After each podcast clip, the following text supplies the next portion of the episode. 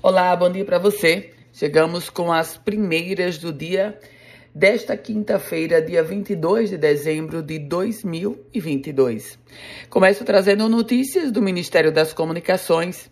Estela Dantas, jornalista potiguar, foi nomeada ministra das Comunicações pelo presidente Bolsonaro. Tem aí oito dias de trabalho já que o Ministério das Comunicações, naturalmente, terá outro titular na gestão do presidente Lula. Estela Dantas assume a vaga de Fábio Faria. Fábio Faria volta a ser deputado federal e, com isso, Carla Dixon volta para a condição de primeira suplente de deputada federal. A gente fala agora sobre saúde. Cerca de mil cirurgias eletivas deixaram de ser realizadas após uma semana de paralisação da Cooperativa dos Anestesiologistas do Rio Grande do Norte. Não teve avanço nas negociações para os pagamentos atrasados, nem do governo do estado e nem da prefeitura de Natal. Só os procedimentos de urgência e emergência contam com a atuação dos cooperados pelo Sistema Único de Saúde. A paralisação ela acontece por uma cobrança, uma dívida superior a 3 milhões de reais do governo do estado e da prefeitura com a categoria.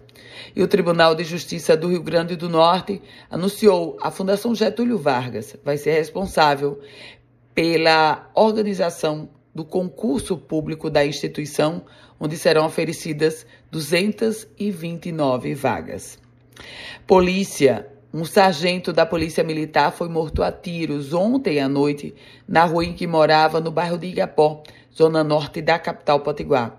A vítima, Luiz Carlos, de 49 anos de idade. O crime aconteceu na rua Antônio Galdino e, segundo testemunhas relataram à Polícia Militar, o sargento estava caminhando em direção à própria residência quando foi abordado por criminosos, dois criminosos. Os bandidos dispararam pelo menos oito vezes contra o policial e também roubaram a arma dele.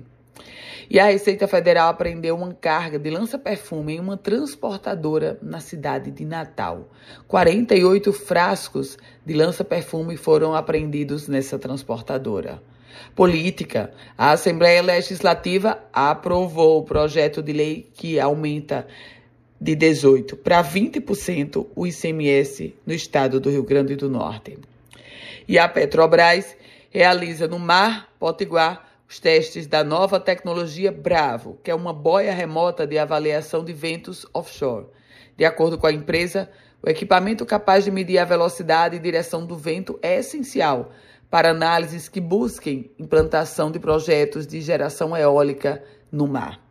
Com as primeiras notícias do dia, Ana Ruth Dantas. A você, um ótimo e produtivo dia, uma feliz quinta-feira e se quiser compartilhar esse boletim, fique muito à vontade.